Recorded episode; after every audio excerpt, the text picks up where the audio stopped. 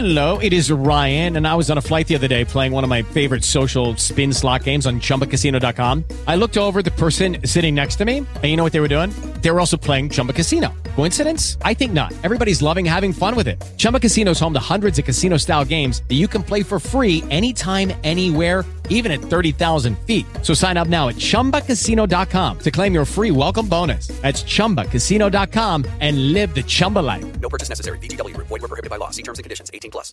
With Lucky Land slots, you can get lucky just about anywhere. Dearly beloved, we are gathered here today to. Has anyone seen the bride and groom? Sorry, sorry, we're here. We were getting lucky in the limo and we lost track of time. No, Lucky Land Casino, with cash prizes that add up quicker than a guest registry. In that case, I pronounce you lucky. Play for free at LuckyLandSlots.com. Daily bonuses are waiting. No purchase necessary. Void where prohibited by law. 18 plus. Terms and conditions apply. See website for details.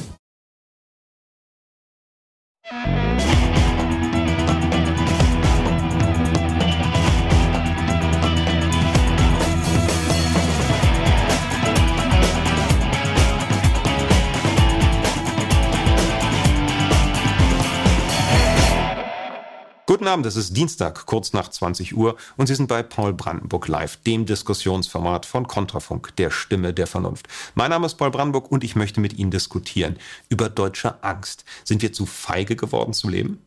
Wir haben am vergangenen Sonntag mit Ihnen, den Hörern von Kontrafunk, live diskutiert und Sie sehen hier heute die Aufzeichnung dieser Diskussion. Wenn Sie selbst live dabei sein wollen und mitdiskutieren möchten, gehen Sie auf paulbrandenburg.live und schauen Sie nach den nächsten Aufzeichnungstermin dieser Sendung. Deutschland 2022 scheint erstarrt in Angst vor allem. Es geht nicht vor, es geht nicht zurück und zu Reformen sind wir nicht wirklich fähig. Als das Ganze vor zwei Jahren begann, sahen die Ängste der Deutschen irgendwie noch anders aus. Schien es damals. Schauen Sie sich bitte das an, was die R&V-Versicherung über deutsche Ängste damals zu sagen wusste. Corona ist das Thema 2020. Doch am meisten Sorgen bereiten den Deutschen ganz andere Dinge. Vor dem Klimawandel habe ich Angst. Arbeite jetzt schon seit Januar kurz. Das war halt so Existenzängste, klar. Jetzt müssen, glaube ich, sehr viele Menschen aktuell unter der amerikanischen Regierung leiden. Platz 1. Die Angst, dass die Politik von US-Präsident Donald Trump die Welt gefährlicher macht. Bereits zum zweiten Mal nach 2018 führt diese Sorge die Umfrage an. Auf Platz zwei der Studie landet die Furcht vor steigenden Lebenshaltungskosten. Andere Wirtschafts- und Finanzängste kommen hinzu. So befürchtet fast jeder Zweite, dass die EU-Schuldenkrise für den deutschen Steuerzahler teuer wird. Geradezu explodiert ist die Angst vor einem Konjunktureinbruch. Sie belegt mit 48 Prozent Platz vier der größten Sorgen. Weiterhin groß sind die Ängste um die Umwelt und das Klima. 44 Prozent der Befragten haben Angst, dass Naturkatastrophen zunehmen und Deutschland häufiger von Starkregen, Dürre oder Hitzewellen betroffen sein wird. Tatsächlich haben die Deutschen erstaunlich wenig Angst vor Corona. Noch nicht einmal jeder Dritte hat Angst davor, schwer zu erkranken oder sich mit dem Virus zu infizieren. Und vor diesem Hintergrund ist noch ein zweites Ergebnis total interessant. Noch weniger als die Hälfte der Deutschen befürchtet, dass es durch die Globalisierung häufiger zu Pandemien kommt. Tja, keine Angst vor Corona noch 2020. Die R&V-Versicherung macht jedes Jahr seit vielen Jahren eine solche Umfrage und es stellt sich raus, die Deutschen hatten es gar nicht auf dem Schirm, aber die Angst haben sie scheinbar gelernt. Woran liegt's? Woran liegt's? Ist es vielleicht die deutsche Angst, die uns irgendwie veranlagt ist? Ich bin gespannt, was Sie dazu sagen. Mein erster Anrufer ist jetzt live. Hallo, willkommen bei Paul Brandenburg Live. Mit wem spreche ich bitte? Hallo? Ja, hallo? Jetzt hat es funktioniert. Ich freue mich sehr. Willkommen bei Paul Brandenburg Live. Mit wem spreche ich bitte? Du sprichst mit Sanne. Hallo Sanne. Sanne, deutsche Angst. Ist das eine Sache? Gibt's das oder ist das nur ein blödes Klischee? Also aus meiner Sicht gibt es keine deutsche Angst, weil wenn sie Angst hätten, würden sie anders reagieren. Okay, erklär Es gibt mal. genügend Gründe, Angst zu haben. Mhm. Aber sie stellen sich an den Flughafen und fliegen sieben Tage in den Urlaub. Also es ist scheinbar ihnen noch nicht ausreichend Angst gemacht worden. Hm. Na gut, also das beschränkt sich ja dann auf, auf das große C-Thema, oder? Das heißt, keine Angst vor Corona und der Pandemie. Aber mhm. mitgemacht haben Sie ja trotzdem, oder? Also aus meiner Sicht ist es so, ähm, dass alle eigentlich wie die Schafe oder wie die Lemminge hinter irgendwas herrennen und sich über die Situation eigentlich nicht wirklich im Klaren sind. Okay. Also für mich sind die Bedrohungen außer C die sonst noch laufen, eigentlich viel größer.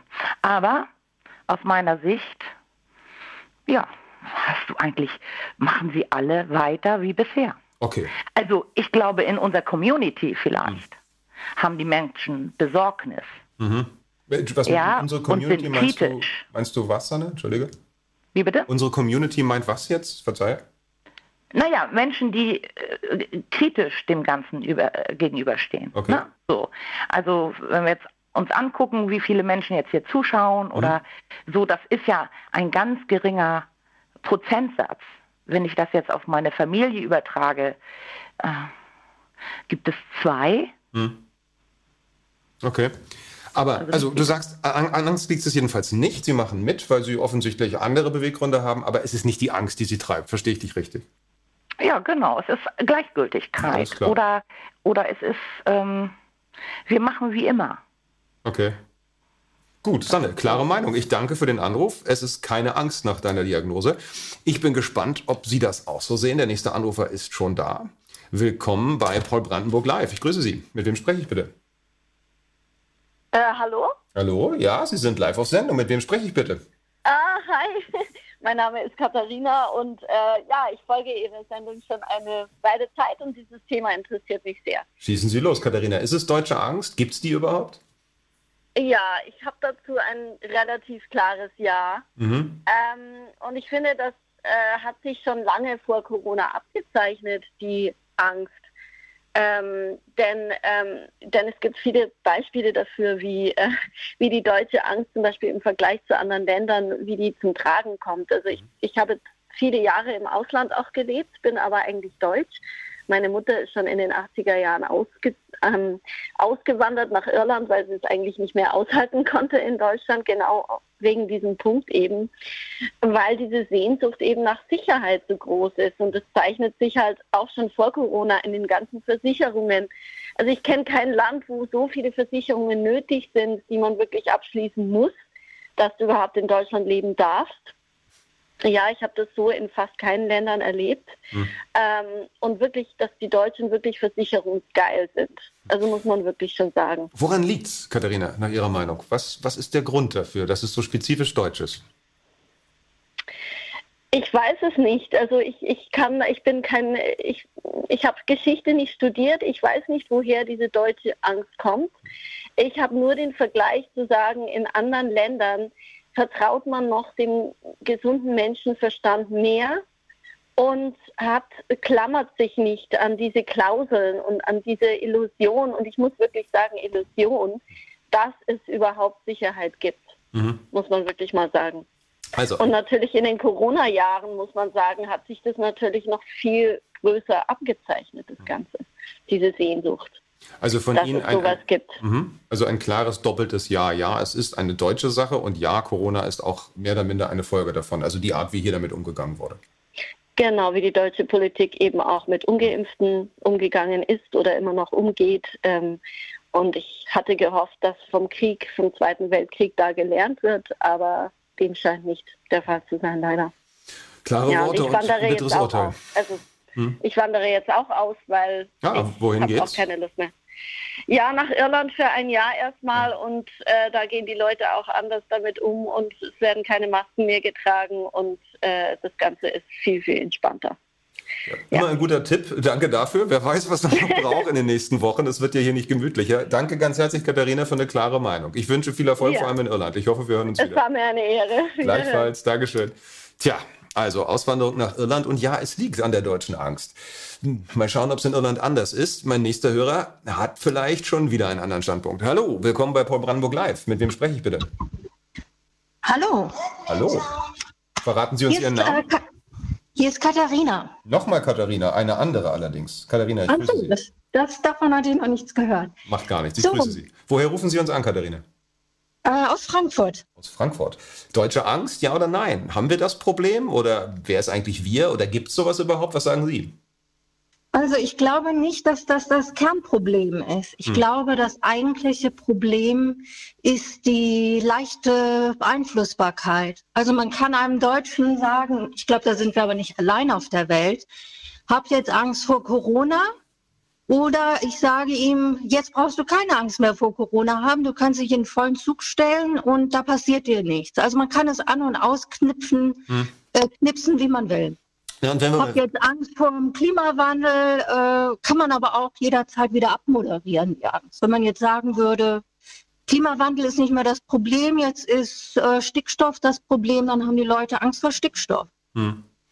Aber Sie sagen, es ist nicht, nicht spezifisch deutsch, das, das funktioniert woanders auch. Und wenn wir weggehen von dem großen C-Thema, es gibt ja andere Themen, und, ja. und schauen, die deutsche Geilheit auf Brandschutzordnung. Es gibt ja Architekten und Ingenieure, die sagen, man kann fast keine öffentlichen Gebäude mehr errichten, weil wenn mehr als 100 Menschen drin reingehen dürfen oder sich daran aufhalten dürfen, sind die Verordnungen, die Brandschutzverordnungen, die es da gibt, so viele, dass sie gar nicht wirklich zu, zu erfüllen sind. Unsere Überversicherung ist ein Wahnsinn. Wir schreien permanent nach, nach höheren Grenzwerten oder niedrigeren niedrigeren Grenzwerten für Emissionen. Sie sagen, das ist aber nichts Deutsches. Das ist ein allgemeines Problem der Welt. Ja, doch, ich glaube schon, diese leichte Beeinflussbarkeit und zu glauben, dass alles, was äh, der Staat jetzt an neuer Angst äh, verkündet, wahr sein muss, das ist, glaube ich, schon typisch deutsch. Okay. Na, also, dass man das sofort auf äh, den letzten Schrei äh, eingestiegen wird und mhm. da nicht so eine gewisse Nüchternheit besteht zu sagen, äh, das schauen wir uns mal in Ruhe an. Und da, das glaube ich erstmal nicht so spontan, sondern ich muss mich erstmal überzeugen lassen. Also die Staatsgläubigkeit. Ist, ja. Die, die Leichtgläubigkeit, ja. Das ist, glaube ich, wirklich typisch deutsch. Wobei ich äh, jetzt so durch Corona, ich meine, das war ein Erkenntnisprozess, ähm, und die hohen Impfquoten beispielsweise in Australien oder Neuseeland, da scheint es sehr ähnlich zuzugehen. Vielleicht ist es ein besonderes äh, Vielleicht sind so, so Europäer leichtgläubig, ja. Okay. Also, oder Nordeuropäer insbesondere, die sitzen ja auch in Australien und Neuseeland, ne, von der, von der Herkunft her. Zwischenzeitlich sind es wohl ein bisschen andere. Ja, alles klar, gut. Auch, auch eine das, These, das Katharina. Das ist meine Meinung dazu. Ja. Wunderbar. Und es gibt keine falschen. Ich danke Ihnen für den Anruf, Katharina, und bin gespannt, wie die anderen Meinungen dazu sind. Ja, äh, also deutsche Angst aus Nordeuropa kommt bis nach ganz Australien. Ich bin gespannt, was Sie dazu sagen. Hallo, willkommen bei Paul Brandenburg Live. Wer ist in der Leitung?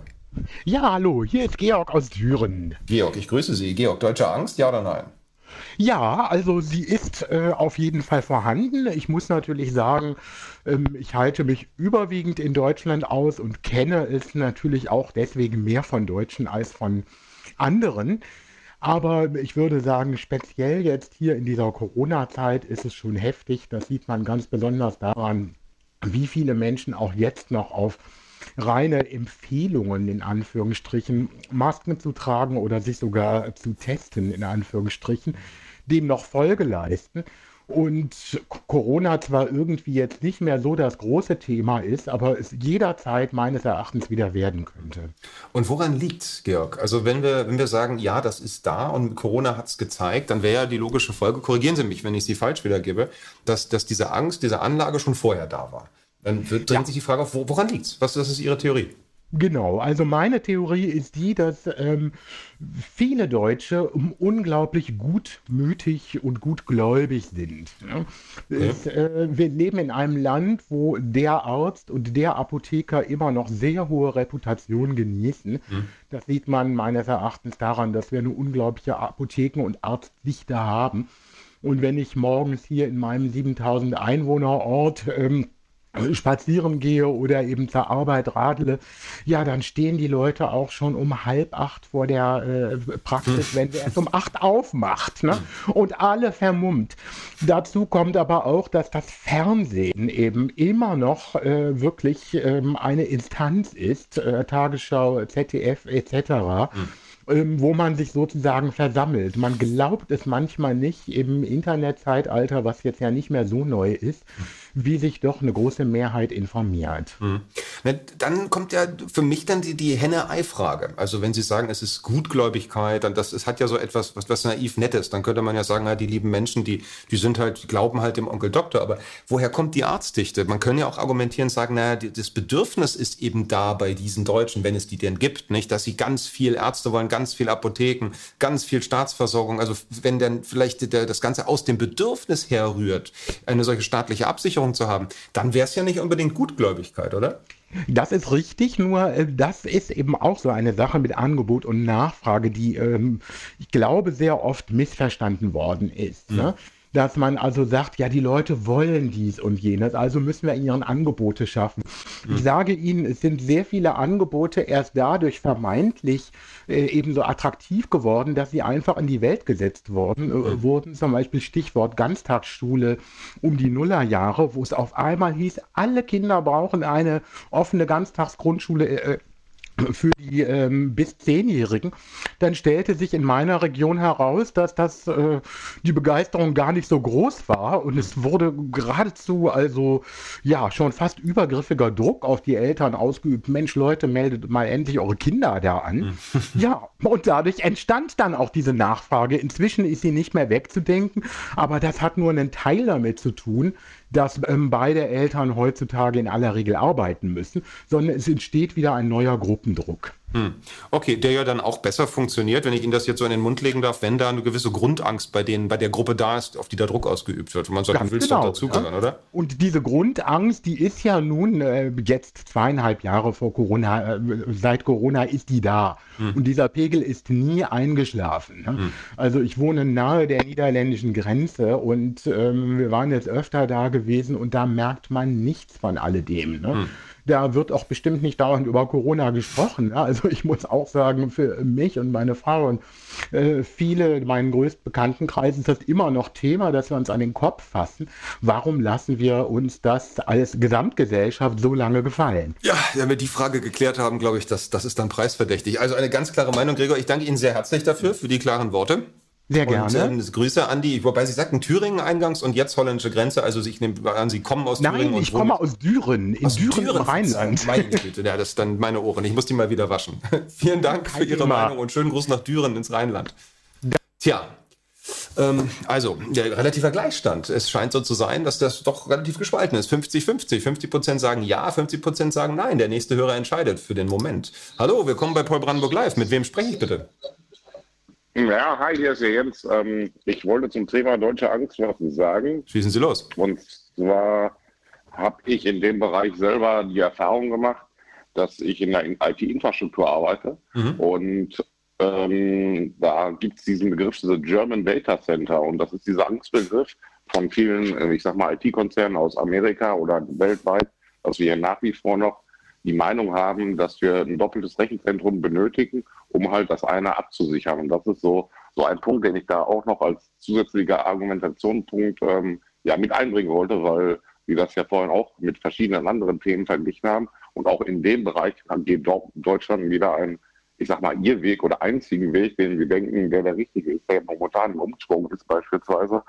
Und wir hatten vorhin häufiger nach einem Problem gefragt. Mhm. Für mich ist das größte Problem ganz klar die Medien. Also ähm, die Medien, ähm, gerade der, der Staatsfunk mit seinen über 8 Milliarden, finanziert das Ganze. Und ich würde vorschlagen, dass wir in Zukunft jeder selber entscheiden, wo wir diese 18 Euro, die wir ausgeben müssen, wo wir die hingeben. Und dann kann man das ganz normal per App machen. Beispielsweise, ich möchte jetzt, dass von meinen 18 Euro drei Euro an Kontrafunk gehen, drei Euro an Basel Berlin. Und Wieso nur drei? Also, Nein. Ja, man muss ja, man, man hat ja verschiedenste Medien, mit denen man sich beschäftigt und das ist jetzt nun, ist ja nur ein Vorschlag. Aber vielleicht mal auch von mir aus auch fünf, weil Kontrafunk macht echt gute Arbeit. Das, das gebe ich gerne weiter an die Kontrafunker. Aber ähm, um zu dem Kernthema zu kommen, sagen, also ich kannte den Begriff auch noch nicht. Vielen Dank dafür. The German Data Center, das werde ich mir, werde ich mir eingravieren irgendwo, und irgendwo hinstellen. Ich habe was gelernt, ja. Ähm, also Sie sagen, äh, das, das ist sehr wohl ein Problem, auch in Ihrer Arbeit. Arbeitswelt. Also es ist eine Angst und die Medien sind dann schuld. Frage zurück. Erzeugen die Medien diese Angst oder nutzen sie die Angst in negativer Weise und schüren sie sie nur weiter? Oder sind die wirklich verantwortlich? Lösen die die aus? Ich finde, das ist ja mal eine wichtige Frage, weil die Schuldzuweisung ja auch ein bisschen so die Gefahr birgt, dass man die Verantwortung loswerden möchte.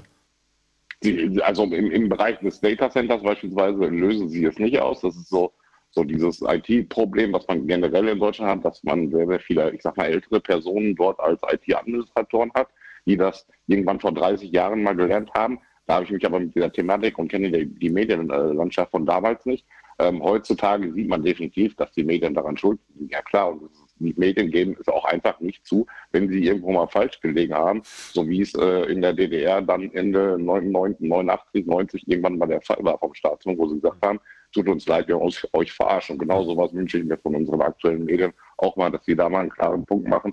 Bei, bei Bild TV hat irgendwann mal einer gemacht von den Leuten, die da propagieren, der sich dann hingesetzt hat und gesagt hat, sorry, wir müssen uns wohl bei den Ungeimpften entschuldigen. Das fand ich den ersten guten Ansatz, aber er hat auch vorher vorgeschlagen, dass irgendeiner Putin mit der Pistole erschießen soll. Von daher ist das immer so ein bisschen zweiseitig Schwert. ja, ja, wenn man die Summe der Dummheiten und der schlauen Sprüche aufrechnet, dann kommt da schnell Null bei raus. Ja. Also herzlichen Dank, Jens. Klare Meinung. Einen schönen Gruß zu Ihnen und danke für Ihren Anruf. Tja, also die Medien sind irgendwie schuld oder verstärken das Ganze zumindest. Man hört das ja durchaus auch öfter. Ich bin noch nicht so ganz zufrieden, weil ich mir denke, na ja, die können das ja nur wirklich auslösen oder verstärken, wenn da schon eine Grundveranlagung da ist. Aber wir haben auch schon den nächsten Gast da und vielleicht bringt der Klarheit rein. Ich grüße Sie. Sie sind bei Paul Brandenburg Live. Mit wem spreche ich bitte? Ja, und vielleicht bringt der Klarheit. Äh, ja, hallo, Radomski Stefan am Telefon. Hallo. Ähm, aus Augsburg. Stefan aus Augsburg, ich grüße Sie, Stefan. Ihre These, deutsche Angst, ja oder nein? Ja, das kommt ein bisschen, denke ich, von der Unwissenheit äh, der Leute, weil, ähm, also ich persönlich habe ähm, Philosophie und Mathematik studiert mhm. und ähm, daher weiß ich, wie das vor, vor Gericht ungefähr so läuft im Moment. Und also die Wahrheit festzustellen, ist eigentlich nur möglich, hat man ein Philosophiestudium, ähm, mit Aussagen und Prädikatenlogik. Mhm. Also mit Logik. Mhm. Und ähm, das können die natürlich nicht. Also die wissen zum Beispiel nicht, wie sollen sie, sollen sie jetzt in Lauterbach glauben, sollen die Ihnen glauben, sollen die mir glauben? Ja, die sollen natürlich mir glauben, im Zweifelsfall. Ah, Nein, aber, ah, aber das, wissen, das, Problem ist, die Leute wissen das nicht. Die können das nicht mhm. feststellen, das ist mir aufgefallen. Okay. Aber und, woher und deswegen, kommt dann die Angst? Oder, oder vielleicht verstehe ich, ich versuche sie zu verstehen. Also die, die, Menschen können es nicht verstehen und daraus resultiert dann Angst? Oder? Genau, richtig. Okay. Ja, Angst, Angst resultiert grundsätzlich immer nur aus Unwissenheit. Okay. Wenn Sie jeden Psychologen fragen, Angst resultiert immer nur aus Unwissenheit. Naja, nun haben Sie zwar keinen Psychologen, einen Arzt vor sich und da würde ich sagen, nö, eigentlich nicht. Also Angst resultiert teilweise auch aus sich selbst heraus und dann ist es krankhaft, nicht? Wenn die Angst frei flottiert und ein Mensch ja gar nicht weiß, warum er Angst hat. Das ist ja dann das Problem. Die rationale Angst nennen wir in der Medizin eine Furcht, nicht? Wenn der Tiger vor mir steht und mich böse anguckt und da ist kein okay. Gitterstab, dann habe ja, ich Furcht. Gut, richtig. So. Da sind wir dann wieder bei den Begriffen und dann sind wir, kommen wir gleich wieder ins Lateinische. Aber das nein, nein, Furcht und Angst, das ist beides Deutsch. Aber äh, der Tiger vielleicht ja. Ursprünglich nicht. Aber worauf ich hinaus will, ist ja, ähm, also Sie sagen Unwissenheit, fairer mhm. Punkt. Ja, die macht natürlich Angst, wenn ich nicht verstehe, was da passiert. Genau, also wenn ich nicht weiß, was, in meinem, was dieses Coronavirus, mhm. es gibt ja, ich leugne das ja auch nicht, in mhm. mein Immunsystem aus, auslöst, wenn mein Immunsystem dann zu schlecht ist, klar, da hätte ich persönlich auch Angst. Mhm. Aber ich habe vor, bevor ich Philosophie studiert habe, noch zwei Jahre Medizin studiert. Daher weiß ich ungefähr, was, was passiert. Und daher kann ich da relativ gelassen diese ganze Sache jetzt zumindest auch mit Omikron entgegensehen. Hm. Naja, das Übrigens eine Omikron-Infektion gehabt, also war halt wie eine Erkältung. Okay. Tja, Herr Lauterbach hat angeblich ein paar Semester mehr Medizin studiert, ihm hat es nicht geholfen. Also es beweist uns zumindest, dass Menschen unterschiedlich ja auf, auf solche Unwissenheit reagieren oder auf solche Furcht. Also egal. Ja, aber ich habe gemerkt, auch im Gespräch mit Menschen, die wissen das halt nicht. Die glauben halt, wenn da irgendjemand steht, dieser Lauterbach, und der war in Harvard, das macht natürlich Eindruck. Hm. Und dann glauben die dem das alles, weil die wissen gar nicht, was man Harvard dann. Klar, Harvard, Oxford, die, ich habe auch Mathematik studiert. Wenn Sie da Mathematik studieren, dann müssen Sie auch Latein können und so weiter mhm. und so mhm. fort. Und die, da haben Sie nicht unbedingt einen Abschluss, wie Sie es an der LMU kriegen, sondern da haben Sie einen speziellen Abschluss mhm. von Oxford eben. Das ist klar. Das ist natürlich ein Druck, der da herrscht. Das ist schon klar. Und das ist ein anderer Abschluss, den Sie haben. Deswegen müssen Sie aber nicht unbedingt ein Genie sein. Das ist wohl wahr, ja. Auf jeden Fall. Ein Wort so. zum Sonntag im wahrsten Sinne. Also Stefan, ganz klare Aussage. Ich danke Ihnen dafür. Und ja? Sie sagen, wenn ich es so zusammenfassen darf, es ist eine, auch eine Frage der Unwissenheit oder des Verständnisgrades, denn je unklarer ich bin, je mehr Unsicherheit Sicherheit ich habe, umso eher neige ich auch zur Angst. Das genau, richtig. Alles klar. Herzlichen Dank für Ihre klare Aussage. Und da Sie schon Oxford und Harvard gerade ansprachen, ähm, äh, möchte ich Ihnen nicht vorenthalten, was ich heute etwas früher am Tag ähm, herausbekommen konnte, beziehungsweise was ich erfahren durfte. Ich hatte das Glück, mit einem amerikanischen Autor mich unterhalten zu dürfen, der seit langen Jahren in Berlin lebt. Und seit nahezu 20 Jahren ist CJ Hopkins, amerikanischer Bühnenautor und vielfach dekoriert für seine Stücke in New York, in London, ist er Berliner. Er lebt in Berlin, er schreibt hier seinen Blog theconstantfactory.org und hat vor kurzem sein letztes Buch rausgegeben, The Rise of the New Normal Reich. Also er als Amerikaner hat ganz freimütig zu dem Vergleich gegriffen, der für uns ja eigentlich sonst tabu ist und hat sehr offen das momentan herrschende Corona-Regime in Verbindung gesetzt mit der Tradition des Dritten Reiches damals, wie es genannt wurde. Sehen Sie einen kurzen Ausschnitt aus meinem Gespräch mit CJ Hopkins, das ich vorhin führen durfte und demnächst auch auf diesem Kanal den ganzen, äh, das ganze Interview. Gibt es so etwas wie deutsche Angst, wie dieses Klischee, das den Deutschen zugeschrieben wird? Existiert das aus deiner Sicht? Und wenn ja, glaubst du, dass es ein Grund dafür ist, was wir gerade erleben hier? Einer der Gründe, warum sich in Deutschland nichts tut in Sachen Widerstand? Ich wusste ja, dass du mich sowas fragen würdest. Was genau meint deutsche Angst? Wenn ich an Angst denke, viele Leute verstehen darunter eine Furcht vor etwas Konkretem. Entschuldigung? Feigheit? Feigheit, nein. Viele Leute denken, wenn ich an German Angst denke, denke ich an existenzielles Leiden. Ja, genau. Ich denke nicht so sehr an konkrete Angst. Lebensangst eher. Als ich jung war und gerade von der Filmschule kam, da verschlang ich Fassbinder und Herzog-Filme und die ganze neue deutsche Welle und alles. Ich erzähle dir eine kurze Geschichte. An einem der tiefsten Punkte in meinem Leben versuchten meine Ex-Frau und ich, mein erstes Theaterstück in New York auf die Beine zu stellen. Keiner wollte es anfassen, es war furchtbar. Wir waren pleite und deprimiert und gingen in ein kleines ukrainisches Diner und aßen acht grüne Fleischbällchen zum Thanksgiving-Dinner. Unser Leben war vorbei, alles war erbärmlich und am Ende. Also sagten wir, scheiß drauf, und wir gingen los und liehen uns die gesamte Serie Berlin-Alexanderplatz. Und wenn ich an German Angst denke, dann denke ich an dieses humorlose, existenzielle Leiden. Was meinst du? Meinst du diese Art von Angst? Ja, sie ist ein Teil davon, denke ich. Als Deutscher bin ich natürlich in erster Linie ein Berliner und verstehe mich nicht unbedingt als typischer Vertreter des gesamten Landes. Ich frage mich, warum die Deutschen sich nicht zu Wort melden. Woher kommt ihr Bedürfnis, immer in einer Reihe zu stehen? Warum haben wir diese extreme Tendenz, sich immer zur Harmonie zu zwingen, wenn sie eine fruchtbare Diskussion eigentlich führen können? Ich mag den angelsächsischen Begriff Let's agree to disagree sehr. Das scheint etwas, durch das diese Menschen offensichtlich in ihrer Verschiedenheit miteinander leben können, sowohl in den USA als auch im Vereinigten Königreich. Sie können miteinander auskommen, sich gegenseitig respektieren und einfach völlig unterschiedlicher Meinung zu bestimmten Dingen sein und trotzdem Freunde bleiben. Das ist in Deutschland etwas sehr Seltenes. Vor allem auch bei Paaren. Man sieht und beobachtet oft, dass diese den Drang haben, ähnliche politische Ansichten zu haben. Und wenn sie anderer Meinung sind, belastet das ihre ganze Beziehung. Und für mich, ja, ist das ein Teil der deutschen Angst. Ich habe den Eindruck, dass das in den USA anders ist. Ist, es ist anders. Ich sehe diese Tendenz auch. Das habe ich immer, seitdem ich hier bin. Und ich denke, es ist anders. Und das sind natürlich grobe Verallgemeinerungen. Aber ich denke, als Amerikaner macht es mir nichts auszustreiten. Ich streite gern. Ich lerne eine Menge beim Streiten. Ich meine, ich lerne und erweitere meinen Horizont unter anderem dadurch, dass ich mich mit anderen Menschen streite. Es macht mir Spaß, mit politischen Gegnern zu streiten, die an ganz andere Dinge glauben. Das dürfte dir in den letzten zwei Jahren nicht schwer gefallen sein. Ja, ich sehe sie nicht als... Na, das war es nicht. Das ist ja das Problem. Aber das Lustige ist, dass ich eine Menge Allianzen mit Leuten geschlossen habe, mit denen ich über jedes andere Thema heftige politische Auseinandersetzungen führen würde. Aber das stört mich nicht. Ich denke, es ist produktiv. Und diese Tendenz,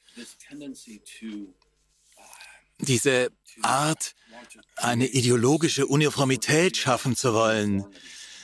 Ich weiß nicht, wie viel das mit Angst zu tun hat. Ja, ich bin Amerikaner. Ich mache das nicht so gern öffentlich, weil es nicht mein Land ist. Aber ja, amerikanischer Auswanderer. Wir machen manchmal Witze über die Deutschen. Eine meiner Lieblingsbeschäftigungen, als ich hier ankam, war es, meinen Freunden in New York zu schreiben und zu sagen, ich wohne hier in diesem Viertel in Prenzlauer Berg und nachts, wenn ich in den Supermarkt gehe, ist niemand auf der Straße. Es gibt keine Autos. Es ist völlig dunkel und es ist niemand auf der Straße. Und trotzdem bleiben die Deutschen an der Ecke stehen, wenn die Ampel da ist und sie stehen auf einer völlig leeren Kreuzung, wo es keine Autos und keine anderen Menschen gibt und warten, bis die Ampel umschaltet. Was für mich als New Yorker einfach die lustigste Sache der Welt ist. Denn wenn du mal in New York warst, dort laufen die Leute einfach durch den Verkehr und stoßen mit den Autos zusammen und es ist einfach ein absolutes Chaos. Aber diese Tendenz, ich weiß nicht, woher sie kommt. Ich kenne mich mit der deutschen Kultur nicht gut genug aus, aber sie ist definitiv vorhanden. Es ist nicht sonderlich überraschend. Diese Art und Weise, wie die deutsche Gesellschaft auf die Einführung der neuen Normalität reagiert hat, das ist nicht sonderlich überraschend. Berlin hat mich überrascht, weil ich Berlin immer für rebellischer und autonomer gehalten hatte und solche Sachen. Tja, glaub mir, damit stehst du nicht alleine da. New York hat mich aus diesem Grund auch überrascht. Aber Deutschland als Ganzes hat mich nicht überrascht. Ist das deutsche Angst? Ich weiß nicht. Sag du es mir. Hello, it is Ryan, and I was on a flight the other day playing one of my favorite social spin slot games on chumbacasino.com. I looked over the person sitting next to me, and you know what they were doing? They were also playing Chumba Casino. Coincidence? I think not. Everybody's loving having fun with it. Chumba Casino is home to hundreds of casino style games that you can play for free anytime, anywhere, even at 30,000 feet. So sign up now at chumbacasino.com to claim your free welcome bonus. That's chumbacasino.com and live the Chumba life. No purchase necessary. VGW, void, were prohibited by law. See terms and conditions 18 plus. Tja, so machen sie sich lustig über uns, die amerikanischen Expats in Berlin. An roten Ampeln nicht, äh, nicht oder halten und nicht einfach weitergehen, wie es die New Yorker täten. Also doch ein bisschen deutsche Angst, ein bisschen deutsche Geilheit darauf, in Linie zu sein und sich so zu verhalten, wie der Staat es von ihnen wünscht. Eine Außensicht kann ja helfen, sich selbst ein bisschen differenzierter zu betrachten. Und ich interessiere mich dafür, was, was Sie dazu sagen. Hat er recht, der Autor CJ Hopkins? Ist es so? Ist diese deutsche Konformität ein Problem und Mitursache an diesem neuen Normal, was wir haben? Ich bin gespannt, was Sie sagen. Sie sind live auf Sendung. Hallo, willkommen bei Paul Brandenburg Live. Mit wem spreche ich bitte? Ah, hat es noch geklappt nach 20 Minuten. Okay. Äh, ich bin der Carlos am Bodensee. Und, äh, das klang leicht ja. vorwurfsvoll, Carlos.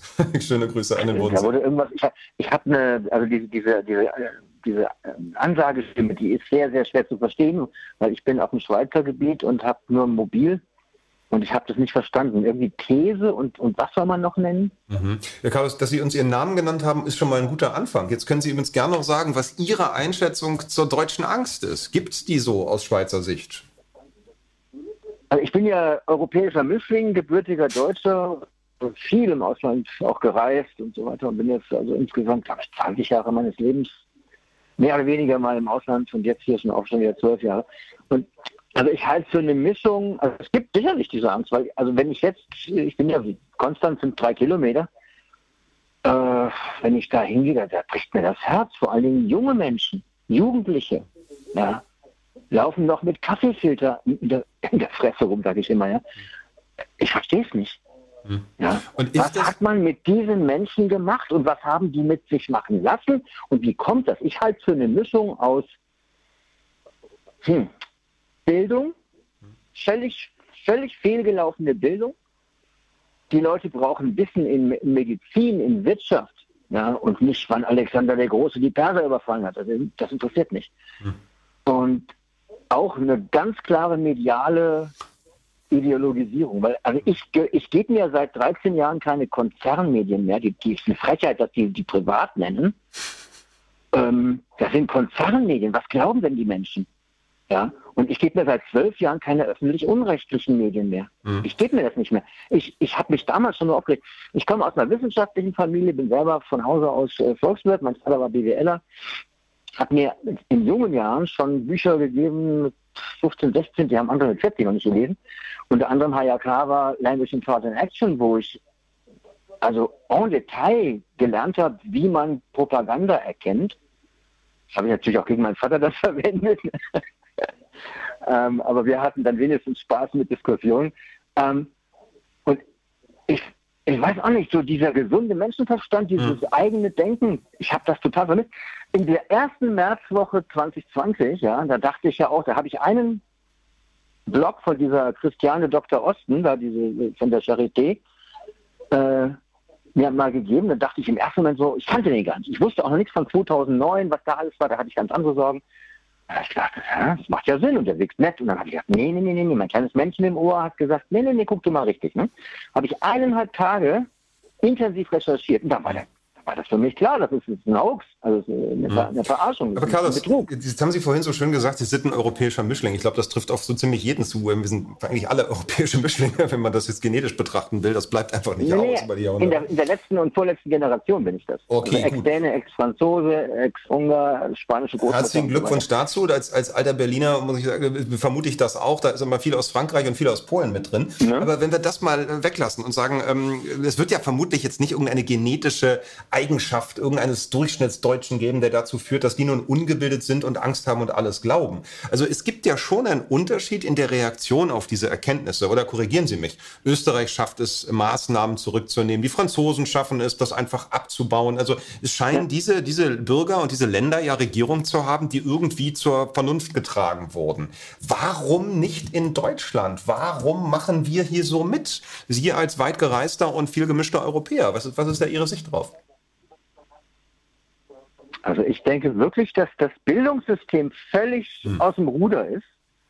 Den Menschen wird Blödsinn beigebracht, den kein Mensch interessiert und die wirklich wichtigen Dinge mal über Medizin, über seinen eigenen Körper Bescheid wissen, etc. Ich hatte seit meinen Teenie-Times hatte ich Ärztekumpels, weil ich bin unter anderem auch Musiker mhm. und hatte schon mit 15, 16 hatte ich einen Arzt in der Band und, und äh, später dann noch in anderen Bands noch Ärzte und Medizin. Ich habe unheimlich viel über Medizin gelernt mit denen. Ja. Na gut, aber Carlos, Gegenfrage, der, der durchschnittliche Franzose, wenn er nicht gerade einen Arzt in der Band hat wie Sie, weiß der dann mehr über Medizin? Also sagen Sie, da ist die Bildung einfach besser in Frankreich und deswegen führt das auch dazu, dass die Franzosen eher den Blödsinn zurücknehmen und dass die Leute das auch eher fordern. Ist ja eine These. Also sagen Sie, es liegt an, an dieser Bildung? Ist die so unterschiedlich? Es ist die Bildung und natürlich auch eine gewisse Mentalität. Ich sag mal so, diese ganze DDR-Scheiße, ja, das war nur möglich mit Deutschen. Das hätte man mit Franzosen so nicht machen können. Mit Engländern auch nicht, mit Italienern auch nicht. Die hätten einen Vogel gezeigt. Und ich war ja dann nach Abifahrt, noch Feindesland, und ich habe mich so geschämt für diese DDR-Zöllner, wie geil die waren. Der Deutsche macht ja dann nicht 100 Prozent. Nein, nein, nein, nein. Das haben wir jetzt in der, in der Panik der ja wieder gesehen. Der macht dann 180 Prozent Dienst. Ja, das ist unfassbar. Hm. Das ist schon die, diese, die, wie sagt man, die, die, was war das, eine Grenze? Nee, ne, ne, die, äh, die, Mauer. Die Mauer ist im Kopf bei den Deutschen. Hm. Ja? Na gut. Hat man ja auch in der Panikdemie gesehen. Hm. Das ging ja, ich habe Gott sei Dank eine, eine, eine, Bekanntschaft und Nachbarschaft, wo wir zwar verschiedener Meinung sind. Ja, da gibt es welche, die hatten schon auch Angst. Andere sind total cool und so, ja. Aber hm. wir haben natürlich mal diskutiert, aber ey, wir, wir, respektieren uns, das ist alles okay. Wenn der eine hm. sich spritzen okay. lassen will, soll das doch machen. Ich mach's nicht. Ja, alles gut. Also alles ist doch, ist doch eine Mentalität mit drin, sagen Sie. Und nur zur, zur, Ehrenrettung oder zur Abrundung der Sache. Es waren ja dann immerhin auch die Ostdeutschen, die es dann zum ersten Mal geschafft haben, sich ja. der Sache zu entledigen. Nicht? Die sind dann ja dieses genau. Regime auch losgeworden. Und nun sind es ja die Westdeutschen, die in besonderem Maße auf den ja. ganzen Unsinn hineinfallen, oder? Ja. Also, dass es alte Menschen auch mit Kaffeefilter im, im Gesicht rumlaufen, das verstehe ich hm. irgendwie, ja. Ähm, aber dass Jugendliche, 14, 16, 18, 20, 22, dass die mit diesem Kaffeefilter immer noch rumlaufen, nach zweieinhalb Jahren. Ich verstehe es nicht. Tja, ich ja. glaube, da sind Sie nicht ganz alleine, Carlos. Ich danke Ihnen auf jeden Fall für eine klare Meinung. Ich rechne Sie ja. einfach mal auf die Ja, es gibt diese Angst, aber es ist auch ein großes Bildungsproblem. Auf den Stapel würde ich Sie jetzt mal legen mit Ihrer Aussage. Ist das okay so?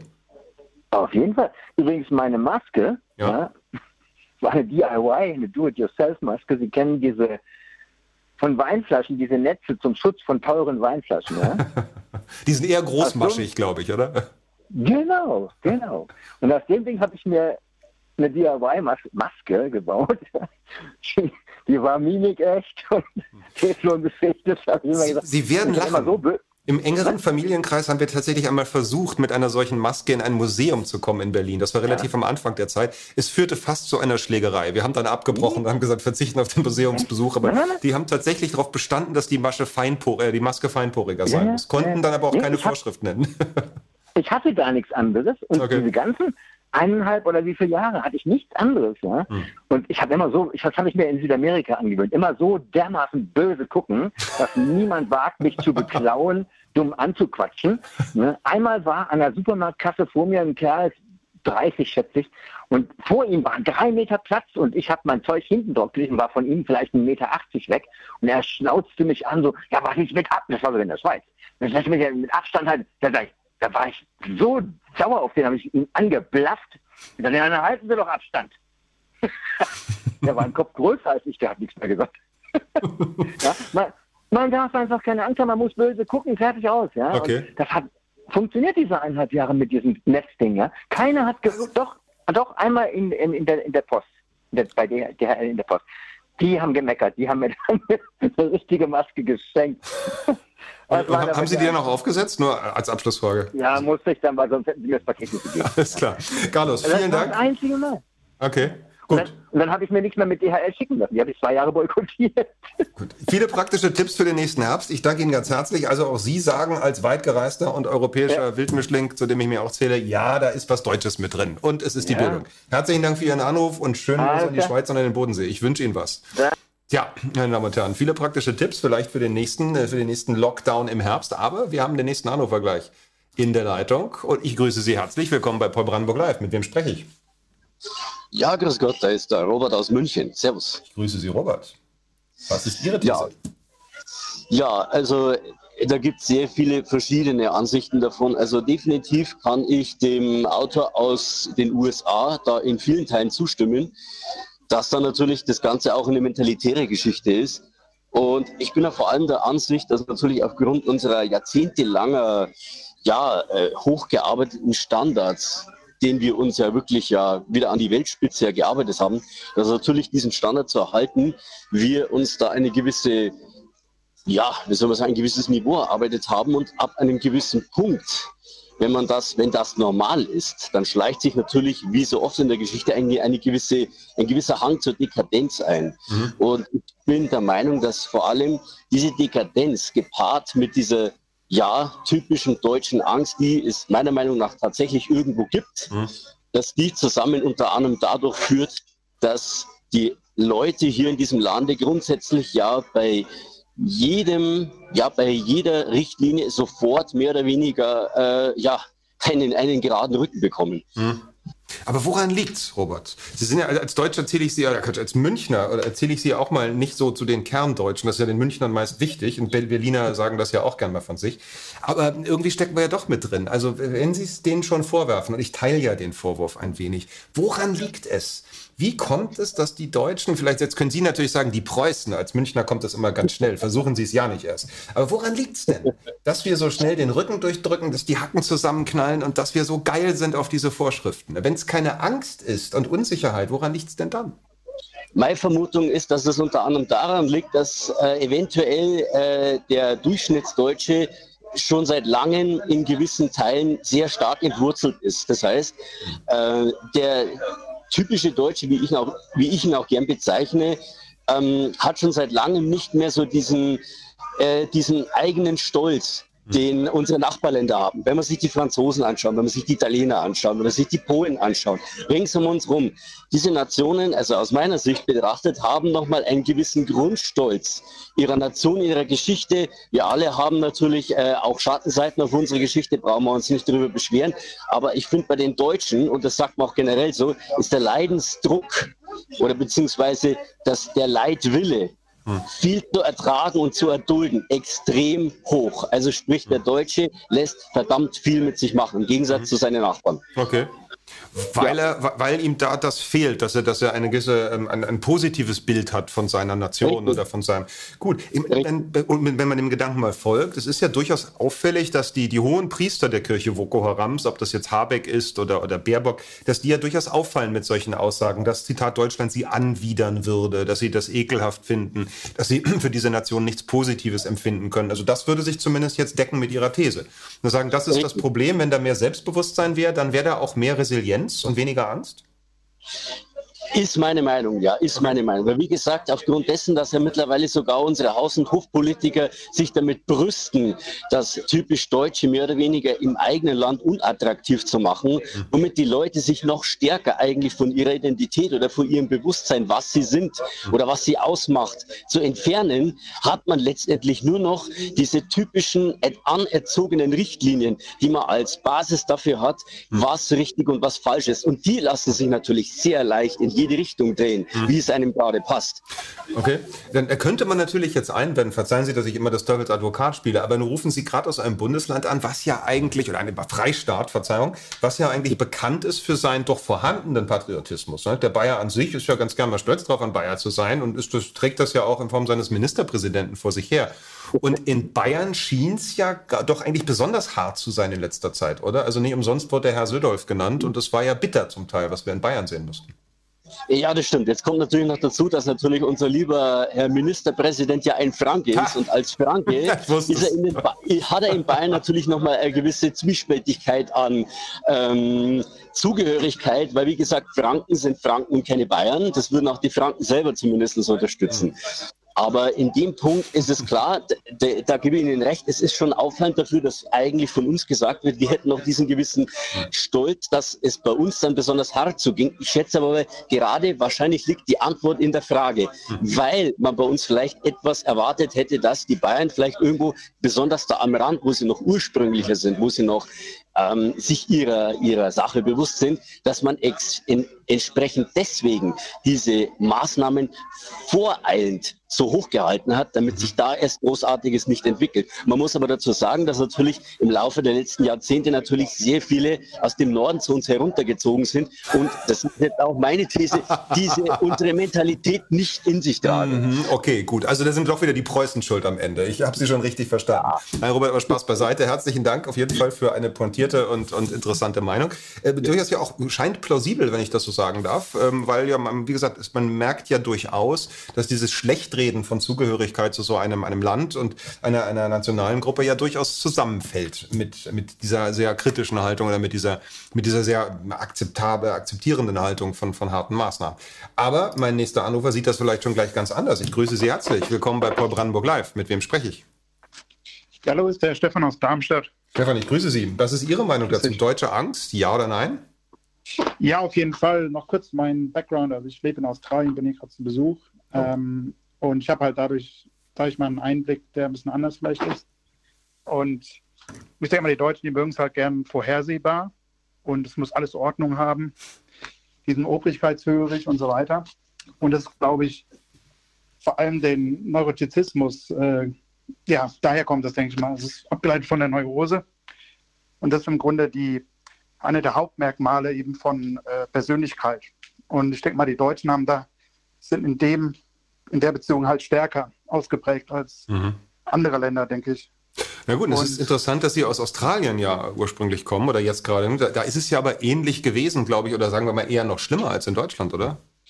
Ja, die Regeln waren schlimmer, aber die, ich sag mal, diese Stigmatisierung und und so weiter waren nicht so wie hier. Und ähm, also im Grunde gab es dort Härteregeln. Bei uns konnte man nicht mehr arbeiten bei vielen Jobs und so weiter ohne Impfung. Aber insgesamt würde ich sagen, was hier, also die Angst, darum geht es ja in dem mhm. Thema jetzt, die mhm. Angst war in Australien nicht so krass ausgeprägt. Okay.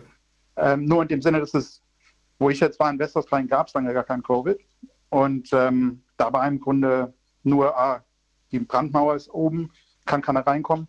Und dann, als er auf war, dann haben alle mal kurz Angst gehabt. Da haben sie gemerkt, ah, oh, nee, die leben ja alle noch. Und dann war wieder okay. okay. Also Sie sagen, dass es war entkoppelt. Es gab zwar diese, diese Härte in den Regeln, aber sie war angstfreier. Und die Australier haben es dann haben's gelassener genommen, auch wenn da so eine, ein Gehorsam war. Ja, die haben beide gesagt, ja, müssen wir jetzt halt hier die Spritze ab uns abholen. Und die haben auch keinen Grund, dem Staat zu misstrauen. Die Deutschen haben allen Grund, dem Staat zu misstrauen. Wir hatten zwei Diktaturen im letzten äh, Jahrhundert und wir haben nichts von gelernt, wie man sieht außer halt die Leute im Osten. Das sieht man ja an vielen Umfragen, dass die äh, ja eher dem Staat misstrauen, ein gesundes Misstrauen haben. Und ich denke mal, wie gesagt, das ist schon, denke ich mal, der Persönlichkeit geschuldet. Und es gibt auch übrigens Untersuchungen, wo es im Grunde zeigt, je nachdem, wie die Persönlichkeitsprofile von Leuten in Ländern sind, dass dann auch das politische System entsprechend mhm. ist. Und mhm. das ist natürlich in einer Demokratie, dann prägt sich das halt in bestimmten Seiten aus. Und es kann natürlich sein, weil wir in Deutschland in der Mitte von Europa waren, von allen Seiten angegriffen wurden und immer, es war immer sehr viel Unsicherheit da. Mhm. Wir hatten starke Winter. Das heißt, wenn man aufgepasst ist, man, ist man verhungert oder erfroren. Und ich, da, dadurch haben, denke ich mal, die Deutschen halt auch ihren Erfindungsreichtum, aber eben auch die Angst. Das ist, denke ich mal, evolutionstechnisch ein Stück weit vielleicht so zu erklären. Hm. Alles klar, Stefan, nur zum Abschluss. Äh, als Neugier, wie lange leben Sie bereits in Australien, wenn ich fragen darf? 14 äh, Jahre. Okay, dann kann man wohl sagen, dürften Sie das System einigermaßen kennen und die Land und Leute. Haben Sie herzlichen Dank für diese Außensicht. Das ist immer besonders viel wert. Ähm, ist natürlich eine, Quatsch, eine Pathologisierung oder eine medizinische Diagnose, ein Neurotizismus da aus, aus politischen Gründen, aber eine, eine, veritable Theorie. Es kann ja durchaus, kann ja durchaus was dran sein. Mein nächster Anrufer sieht das vielleicht auch schon wieder anders. Ich grüße Sie herzlich. Willkommen bei Paul Brandenburg Live. Mit wem spreche ich? Äh, ja, Pfeil, hallo. Hallo, Herr Pfeil, ich grüße Sie. Woher rufen Sie uns an? Ähm, aus Rheinland-Pfalz, äh, Maikhammer. Ja, und ähm, also ich weiß gar nicht, wo ich anfangen soll. Am besten am Anfang. ja, weil es ja wirklich unglaublich ist, was die letzten zwei Jahre oder jetzt sind es ja fast schon drei Jahre hier passiert. Gell? Liegt es Ähm, denn an deutscher Angst? wir, ähm, haben ja ein, wir haben ja ein Thema.